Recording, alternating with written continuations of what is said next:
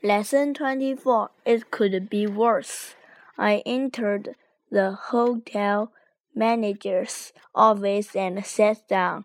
I had just lost fifty pounds and I felt very upset. I left the money in my room, I said, and it's not there now. The manager was saying pathetic, but he could do nothing.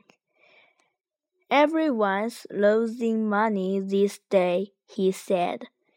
He started to complain about his wicked word, but was interrupted by a knock at the door. A girl came in and put an envelope on his desk. It contained five for fifty pounds. I found this outside this gentleman's room. She said, Well, I said to the mechanic, there is still some on honesty in the in this world.